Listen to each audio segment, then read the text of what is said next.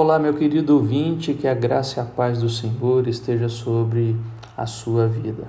Provérbios 17, versículos 6, 21 e 25 nos fala sobre família. A sabedoria traz honra e glória entre os descendentes, mas a insensatez traz tristeza e amargura. Quando você olha para a sua família, como você tem visto estes versos presentes na sua família, através da honra e glória que os descendentes trazem, ou tristeza e amargura, onde todos estão separados e quando você fala de família, as pessoas ficam tristes. É verdade, a verdade é que uh, conflitos existem em todas as famílias, isso é um fato.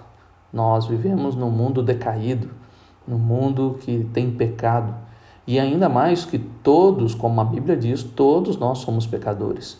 Todos pecaram e destituídos estão da glória de Deus. E por isso nós vivemos então em meio a conflitos. Por isso né, a necessidade de sabedoria para viver em família. O pai com os filhos, né? o esposo com a esposa e vice-versa.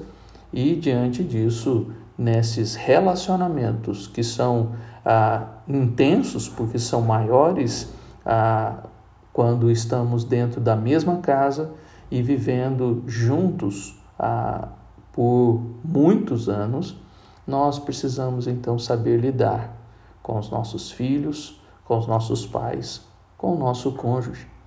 Que Deus abençoe a sua vida e que entre a sua família haja honra e glória.